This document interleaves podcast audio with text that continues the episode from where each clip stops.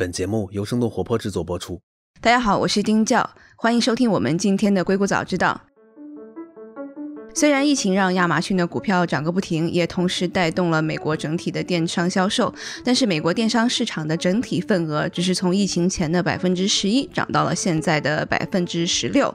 在中国直播带货如火如荼的今天，美国这个市场是什么样子的？今天做客我们节目的是张晨超 Toby，Shoplit Live 的 CEO，他也是 CRCM 华研资本的合伙人。Shoplit Live 这个 Lit 是 L I T，是一个社交加上直播电商的一个平台。他们刚刚上线不久，今天我们就来和 Toby 聊一下美国的社交以及直播电商的市场。Hello，Toby，欢迎欢迎。Hello，你好，你好。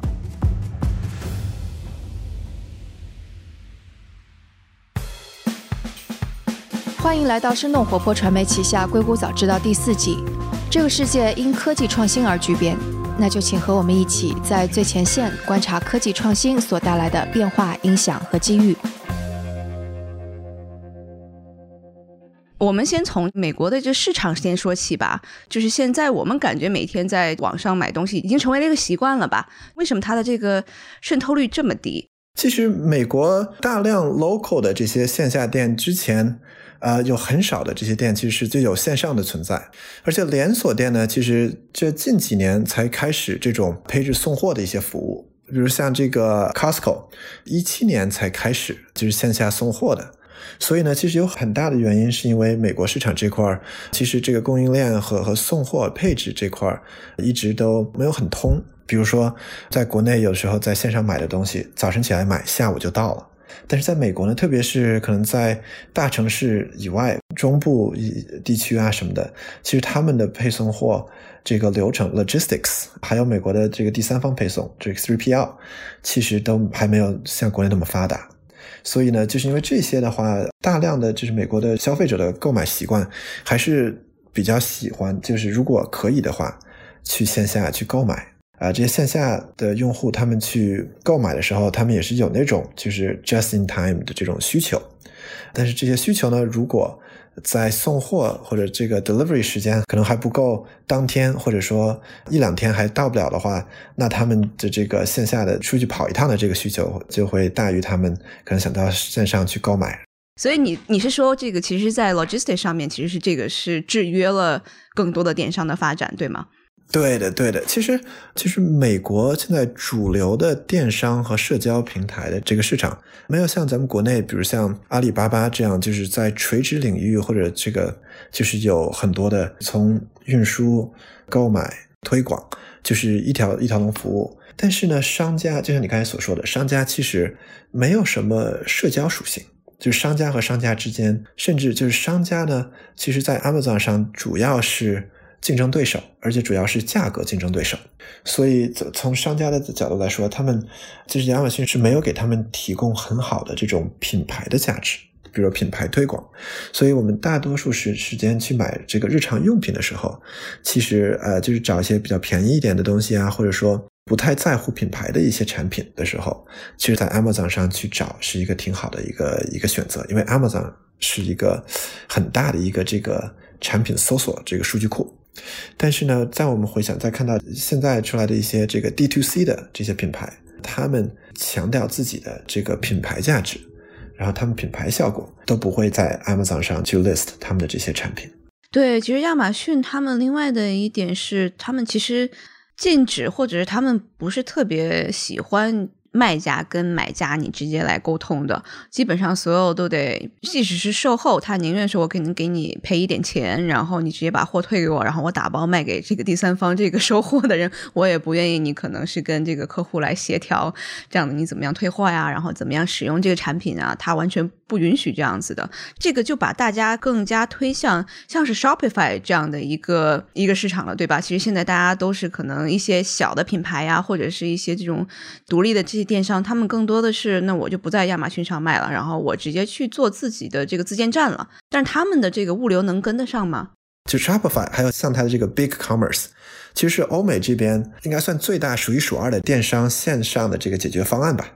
但他们呢，去帮这些 D to C 品牌做些什么？去做网站、管理订单、收款，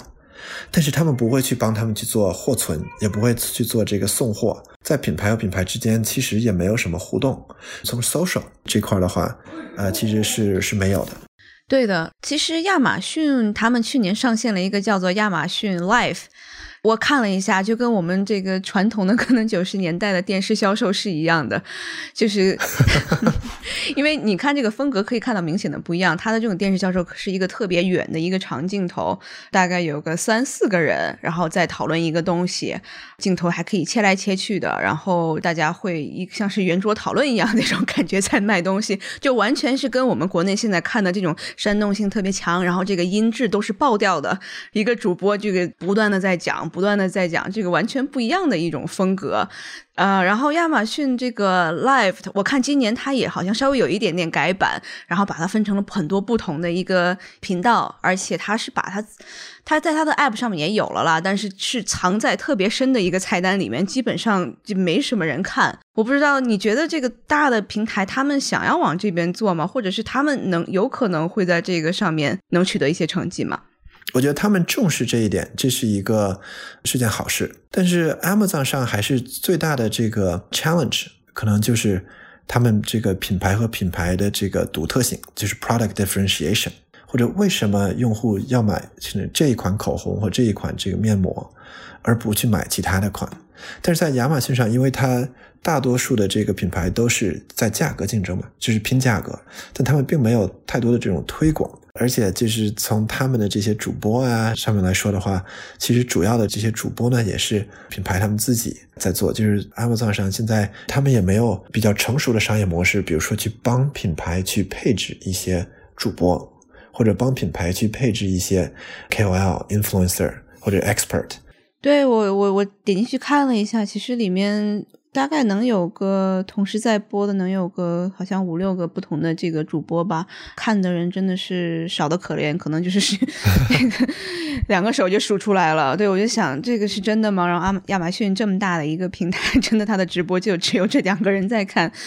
对，那我们如果这个不说亚马逊的话，那其实社交电商这一块应该是 Instagram，它其实是应该是走在更前面，对吧？它其实是很早了，应该是前年就上线了这个 Instagram 这个这个，嗯，突然想不起来了。啊，IGTV，IGTV，嗯，对，IGTV，嗯，那他们在这一块好像也没有说是能够。把这个闭环做起来，我觉得它其实也是很多的，它的直接连接到了这个品牌或者这个网红他的一个自己的网店。那这个网店又经常会是这个 Shopify 它来搭建的，但是这个社交属性是有了，对吧？你觉得他们的一个这个缺点在哪里？我我觉得 Instagram 其实往常都挺创新的，而且他们从这个社交娱乐领域来说的话，其实在欧美是做的非常好。Facebook 当然也是在今年看到这个疫情的这个情况下，也重要的推了一下他们的这个 Facebook Shops。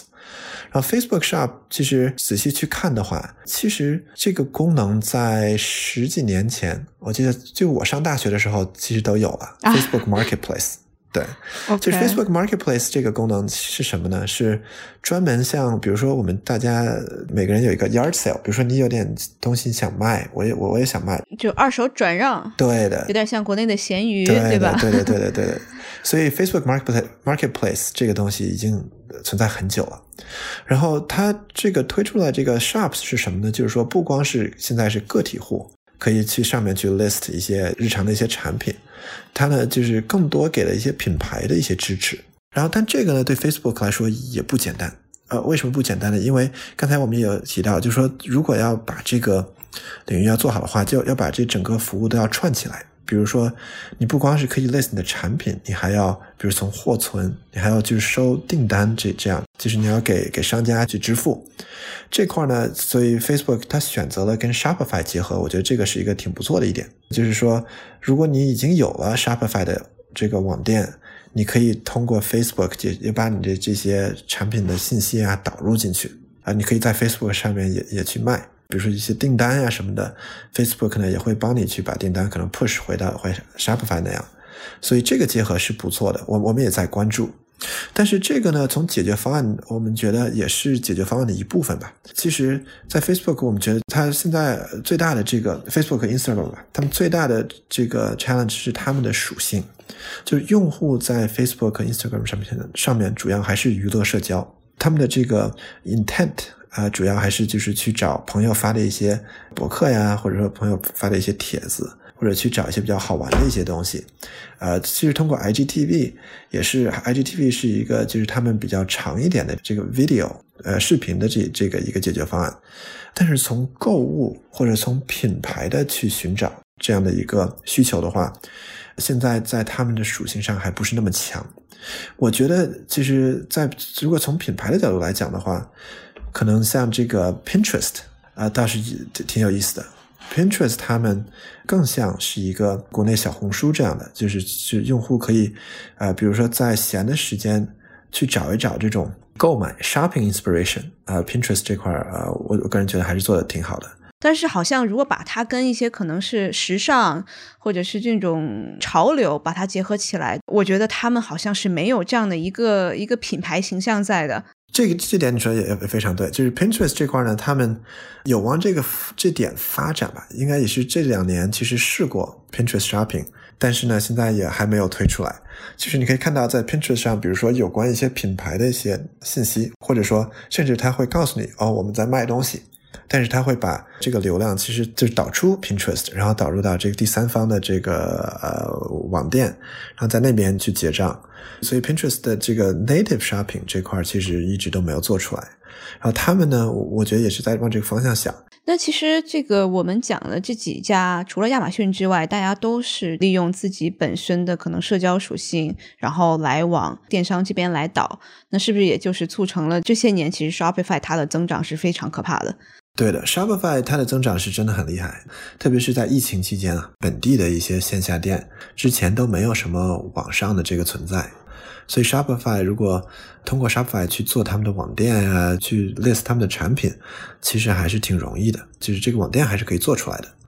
但是如果去做推广、marketing、社交这块，Shopify 还是不够的，还是肯定是要在其他的平台上去做这个推广。哎，那个谷歌其实也是上线了一个叫做 Shop Loop 的一个项目，然后也是在做这个社交电商方面。因为我没有一个安卓手机嘛，我其实就没有能够测试得到。但它在网上有一个这个特别好的一个 demo，我也试了一下。我不知道你熟悉这个 Shop Loop 的这它的这个项目吗？呃，对的，对的，这个我我我们也有来看。呃，Shop Loop 它是从这个谷歌的一个。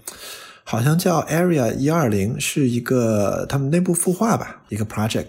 我觉得做的挺有意思的。它是通过，其实并不是直播，但是更是一个这种呃，有点像抖音短视频这样的去分享一些这个关于产品的一些信息啊，然后让大家去通过这些视频去更多了解这些产品。那我们其实刚刚也是分析了蛮多现在大的一些企业，他们在这个社交或者直播视频上面的一个一个市场的一个概况吧。所以你发现的一个市场的机会在哪里？为什么你要做这个 Shoplet Live 这样的一个产品呢？就像你刚才刚开始就讲到，就是美国的电商这块还是在今年其实疫情以后也就百分之十几，可能还不到百分之二十。所以现在呢，美国电商整个市场。应该是在一个这个成长期，而且在后面应该会有很大的这种成长空间。但我们在我们的分析这个下来的时候，我们觉得它是用什么因素去会推动这方面的成长呢？呃，我们觉得应该是更多是从 social 是从社交方面去推动。但是我们觉得，其实如果要真的把这个 social commerce 这个东西做好，只是有直播是远远不够的。其实我们要做的是，就是帮助用户。找回他原来就是在线下购买东西的这种感觉。我们可以回想一下，可能十年、十五年前，就是咱们去线下去购买东西的时候，是可能跟朋友一起去，可能一个商场里买东西。虽然我们就是进入商场的时候没有想到就具体要买什么东西，但是我们在商场上呢去逛一逛，会去看一看，会在不同的柜台去了解一下，去跟人家可能交流一下。然后这个呢，我们管它叫 window shopping，呃，就是在我们去商场去 mall 里面，然后从里面出来的时候，我们会发现，虽然我们进去的时候其实购买的这个意向并不是那么高，但总是会出来会找到一些好的产品。然后这个其实是我们就在想，其实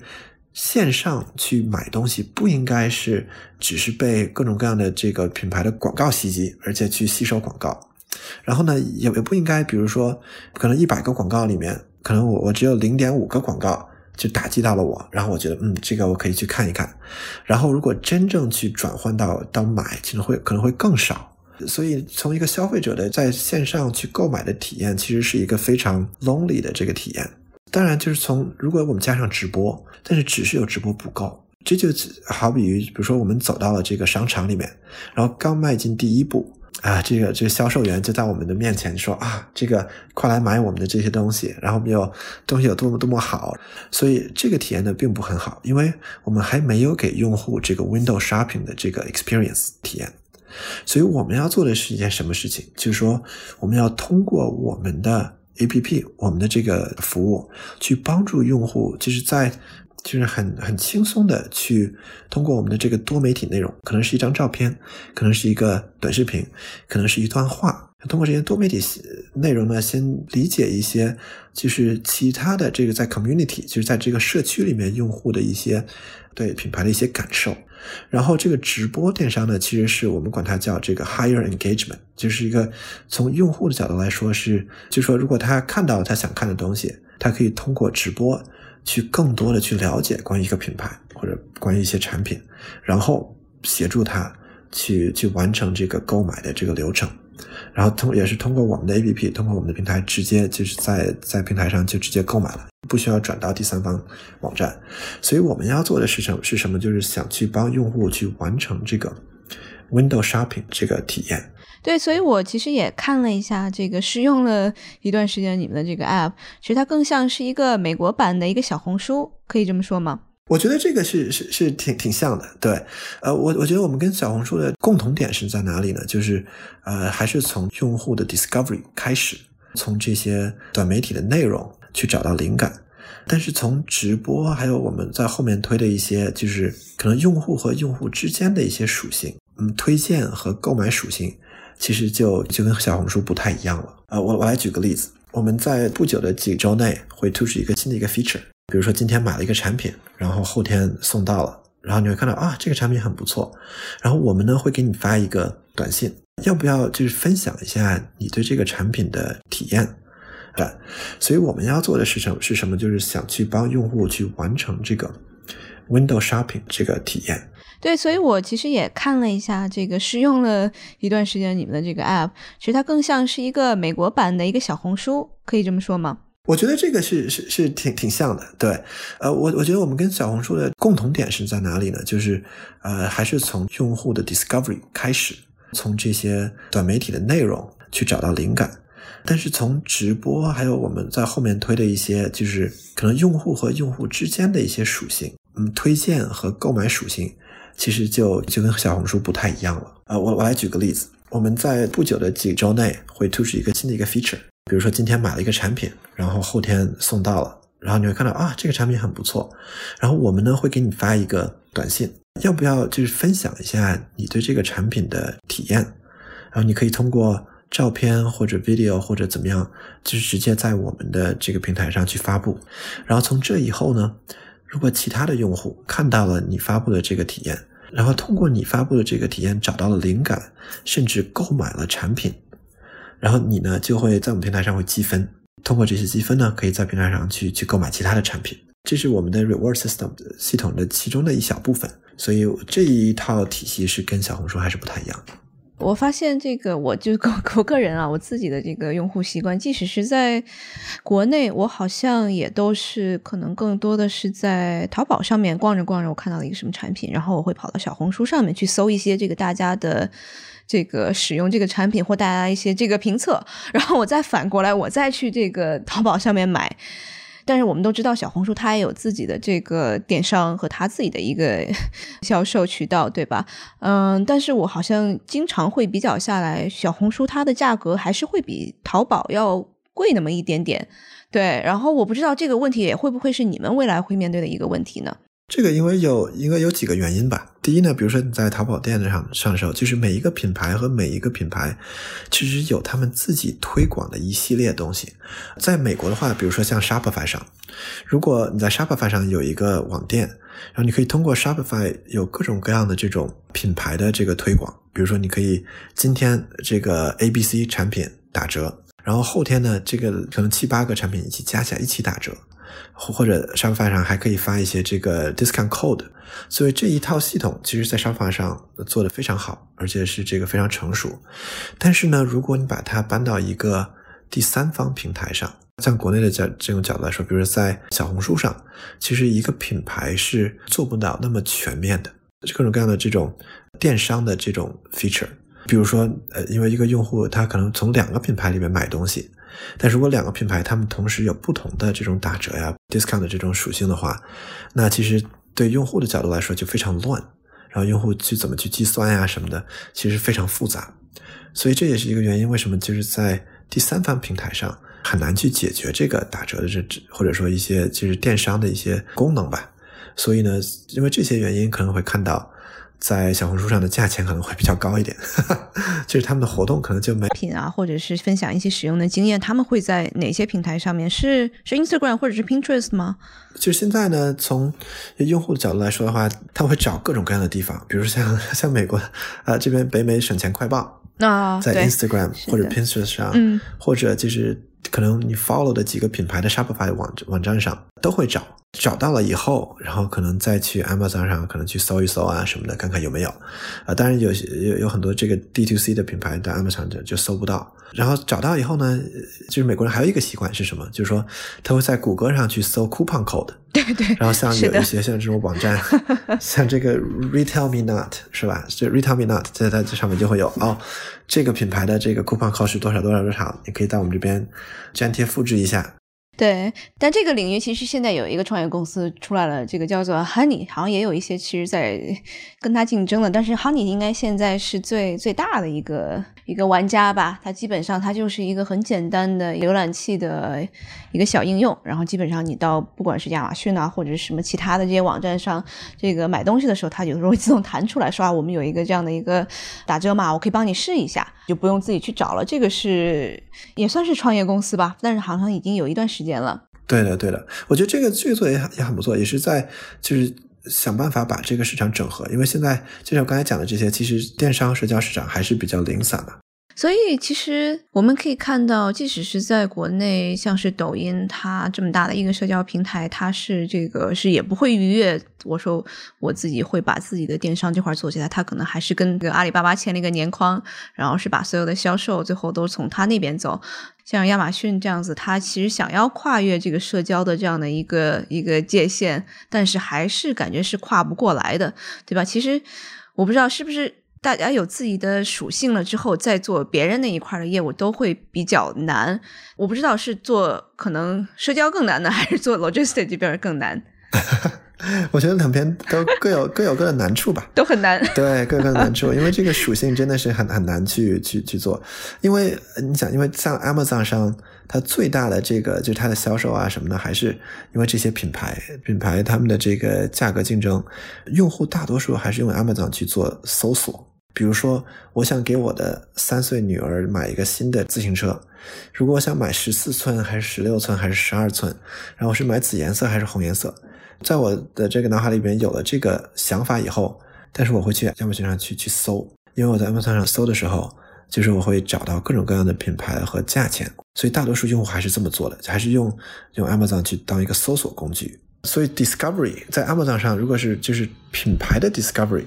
呃，是很难去做的。但我们做我们这个平台呢，其实也不是解决所有的问题，就是我们是想解决的是 Discovery 的问题。啊，就是帮助用户找到了品牌，找到了产品，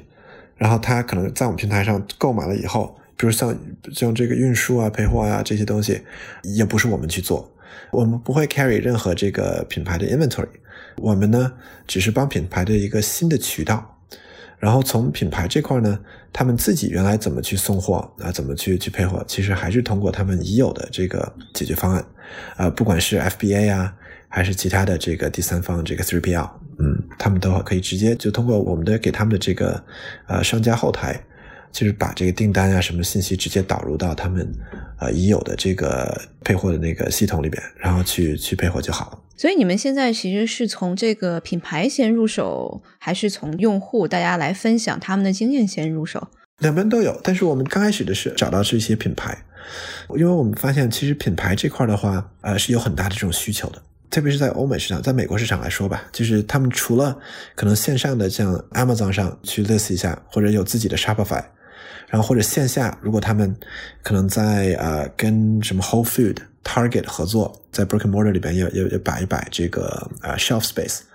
其实品牌的这些渠道销售渠道是挺有限的，而且每一个 D to C 的品牌都知道这些渠道怎么运转。都知道怎么用，所以呢，大家都在做同一件事情的时候，其实它的竞争也是很激烈的。在这些已有的这些渠道里面呢，也有很少的去去帮他们去做跟 consumer 互动型的这这种这种渠道。所以我们想帮品牌做一件什么事情呢？就是一种白手套服务的这种渠道，就是品牌到我们的平台上来，只需要给我们就是产品信息，我们会帮他提供。比如说 creator 或者这个 streamer 去直播这块的一些服务，就是我们的商业模式很简单，就是如果我们能通过我们的系统，这个平台能帮你销售，那我们会给你分成；那如果不帮你销售的话，我我们也不会收你的这个任何费用。所以这一块 Instagram 或者是 Snapchat 他们都没有做起来吗？还是他们就没有想考虑想做这一块？现在还我们还没有看到，就是说现在他们其实还还没有主动去帮这些品牌去做 KOL influencer 的配置。基本上都他们都是自己找的，是吧？基本上都是我品牌，我可能要去推广，我就跟这个 influencer 我直接去聊。对的，对的，嗯，就是如果你是一个品牌的话，你就要自己去找自己的 influencer 啊，或者是找 agency 啊，或者自己直播也可以。对，其实我们之前在其他的节目上也讲过，美国的这个网红可能跟国内的还不太一样。这个网红和主播还是两个完全不同的这个概念。网红他其实是个性是蛮强的，可能不是说是他。特别认同的品牌，或者是他这个跟他类别不太相关的，他可能根本就不会搭理你。然后不管你是这个可能给多少钱，他可能还是比较爱惜自己羽毛的。但是主播可能他更加职业吧，我能这么讲吗？他可能更多的是他在产品的这个销售上面更加专业。所以你们可能会往这边呢，再找这些的主播 streamer 来来合作，是吧？并不是说我找一些这个明星啊，或者是这个可能小网红过来合作。对，因为我我们想找到的是。就是在我们平台上，我们管它叫 creators。然后这些呢，呃，我们刚上线两周多吧，但是我们每周就上百个 creators 会找上来说，哎，我们想跟你合作，去加入你的平台。所以我们现在呢，其实呃，有一点在 creator 这边有点 overload，我们也在想办法，就是把它，对，把这个 process 我们的自己内部的这个做的更 streamline 一点吧。对，就说从 creator 角度来说的话，对我们想找到的就是。有这种个性，有 personality，就是他有这种可以在直播中跟用户互动，甚至可以邀请用户就是上播。所以对用户来说，其实我们的这个 creators 更像是一个导师。所以呢，就是能帮助他们解决他们的一些这个可能心理的一些问题，然后在品牌这个官网上或者说这个产品的介绍里面是找不到的。所以这些 creator 他们选择你的平台或者想要找你合作，他们呢觉得最大的卖点是什么呀？他们也会分成啊，嗯，所以在我们的商业模式里面，就是我们从品牌这块分成以后，我们会一部分会去激励我们的这个 creators。这些 creator 没有别的平台可以让他们做到这一点吗？嗯，我我来举个例子吧，比如说像 Instagram 上，呃，三十万粉丝的一个 influencer 吧，他可能有几种变现方法，就是他会有各种各样的人或者品牌来找他，然后说，哎，能不能帮我们去发发点什么东西？然后我们给你付钱，就是这种找上门的这个呢，它的这个价钱有就是非常不一样，有的可能几百块钱，有的可能上万。然后其实这些都是不同的合作方法。然后呢，他他也可以跟通过一个 agency 去收单，agency 呢，他可能会给他更多，就是更 consistent，可能每两周或者每每个月可能几单这样。但是 agency 会在中间收收一大笔钱。而且 agency 呢，他可能并不一定就是每次都给你比较，就是你自己能就是看得上的。同时呢，你还要自己做很多自己的原创来吸引你的粉丝，然后你的粉丝增长啊，或者说呃就控制流失啊。因为如果你在自己的粉丝前面就是刷了好多单这种推广的这种东西内容的话，那粉丝可能就就被稀释了，可能会觉得啊，您已经开始打太多广告了什么的。但是具体呢讲，就是说它到底是能不能存活下来，就是这是不是一个商业模式？其实，在我刚才讲的这个，比如像三十万粉丝的这个，现在在 Instagram 上应该已经算是零点百分之零点二五 percent，就是非常高的这个顶级的主播或者顶级的 influencer 了。但是对从他们来说，其实他们也是将将的可能能弥补自己的开支，所以这个对他们来说还不是一个全职的这个这个全职工作，是嗯对。其实没有我们想象的那么赚钱。对 做做一个还没有还没有，真的没有。啊，其实一一做起来就会发现，其实还还挺难的。所以有些这些 influencer 他们做些什么呢？他们是做了就是为了体验，他们可能会呃收到一些各种各样的产品啊，然后去去可能跟不同酒店去去合作，他在酒店里面拍一些照片，然后酒店会给他可能比较漂亮的地方住啊。所以对他们来说是一种生活体验，但是是业余的这种方法去去做。全职去做的话，其实还是挺少的。你们在粉丝的数字上面会有一些这个区分吗？我知道，其实现在有一些大的品牌，他们开始，比如说是我顶流的投一些，然后头部的投一些，我可能腰部的，甚至可能一些素人，然后他也会投一些，就把整个的这个 matrix，然后做的非常的完善。他并不是说我可能只投一些明星，然后大家可能就觉得那可能明星就是收了钱的，并不是一些我这个普通用户自我的分享不够真实。对，你们是不是以后也会向往这方面发展呢？对我，我觉得从粉丝量或者说一定的这个影响力是要有的。我们也不想就是随便找一个路人，然后就就让他 直接他们这边来直播。但是我们主要看的是什么？是参与率。比如说你每次发表一些什么 blog 或者什么，有多少人去看，有多少人去关注，有多少人去给你呃回复，而且这些参与的这些这些观众是不是真正的对你的内容有这种兴趣爱好，是具有的多强烈？一些微小型的主播，他们参与率非常高，可能在 Instagram 上的参与率可能有百分之二十五、百分之三十左右。然后有一些，比如比较大的，比如说有两百万、三百万的这个粉丝，他的参与率有有些可能是百分之一都不到。其实，在传播的角度来说的话，其实参与率比较高的这些呃 influencer，而且在垂直领域参与率比较高的，是最适合我们平台的。这个一般会达到多少？你们会觉得是比较好的？嗯，就是跟我们合作的，我们有看到过可能百分之二十以上的，嗯这已经是非常非常高了。嗯，明白。我们是刚推出来，就是 iOS 和安卓，还有呃我们的 Web 端，其实都都同时上线。所以从用户他可能也有的时候可能只是就是通过我们的 Web 端找到了我们的内容，然后看到了一些产品，然后看到了就是我们发的一些 Spark 的一些内容，然后可能直接通过 Web 端去下载 iOS 或者安卓也可以，然后或者在 App Store 里搜索，或者通过我们的这个主播呀，通过我们的 Creators 找到。所以我们呢，我们公司现在有成立了有六个月左右吧，所以在这前六个月，这三点上都把产品做出来了，然后都是同时上线，我们觉得这样效果可能会比较好。对，然后我们后面的话还会，可能就每几周吧，都会有一些新的比较好玩的一些东西上线。后面就马马上起来的就是我们的这个 reward 系统，这个积分系统。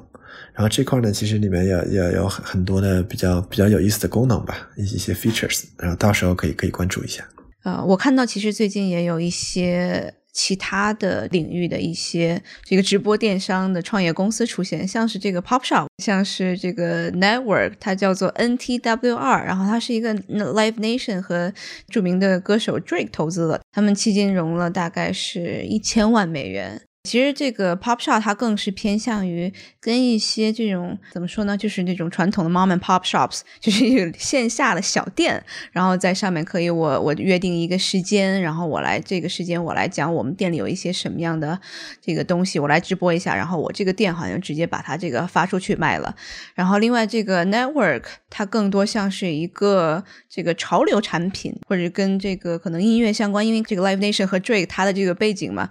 所以他们可能是这个角度的一个直播的一个电商。我不知道你对这两个公司是怎么样看的？对他们的信息我们都有关注。就是第一，我还还是回来就说这个用户的体验和我们的这个这个理想和 vision，就是我们是要做一个 discovery 平台，就是帮用户找到他想要看到的一些品牌和和他的产品。但是这个 discovery 的这个流程呢，就是我们觉得不是从直播开始，而是帮助用户去在他粉碎时间内去吸收一些容易理解啊、容易看的一些内容，像这一些短形式的多媒体内容，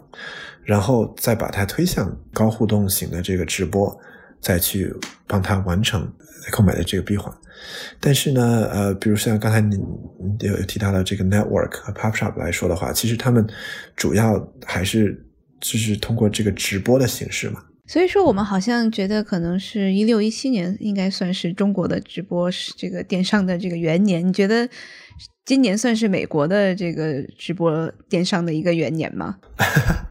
我觉得 美国说啊，这个还挺挺逗的啊，因为美国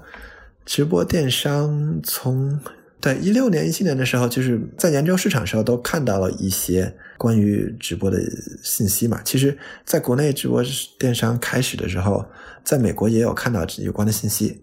然后这几年多多少少都会有一些平台，大的小的都在里面也有也有做一些事情，所以我们都有都有在关注啊、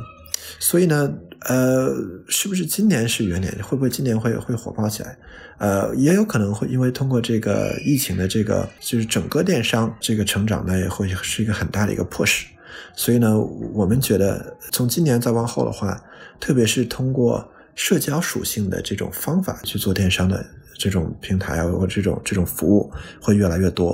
啊。那当然，这里面肯定是包括直播，然后我们觉得直播是一个嗯很重要的一点。嗯，好的。我觉得我们今天也其实是聊了差不多了。我们分析了整个美国现在的电商市场，然后我们也分析了好几个大的这个社交的平台，然后包括是这个已存的这些大的玩家他们的现在的一些状况，还有这个可能未来的一些走势吧。我希望大家能够去关注一下 Shoplit Live 这个 shop 就是这个购买东西的 shop S H O P，然后 lit L I T，然后 live 也就是直播 L I B E。对，希望大家能够去关注一下这样的一个新的平台。Toby，非常感谢你今天做客我们的节目。好，谢谢林家，谢谢大家的时间。好嘞。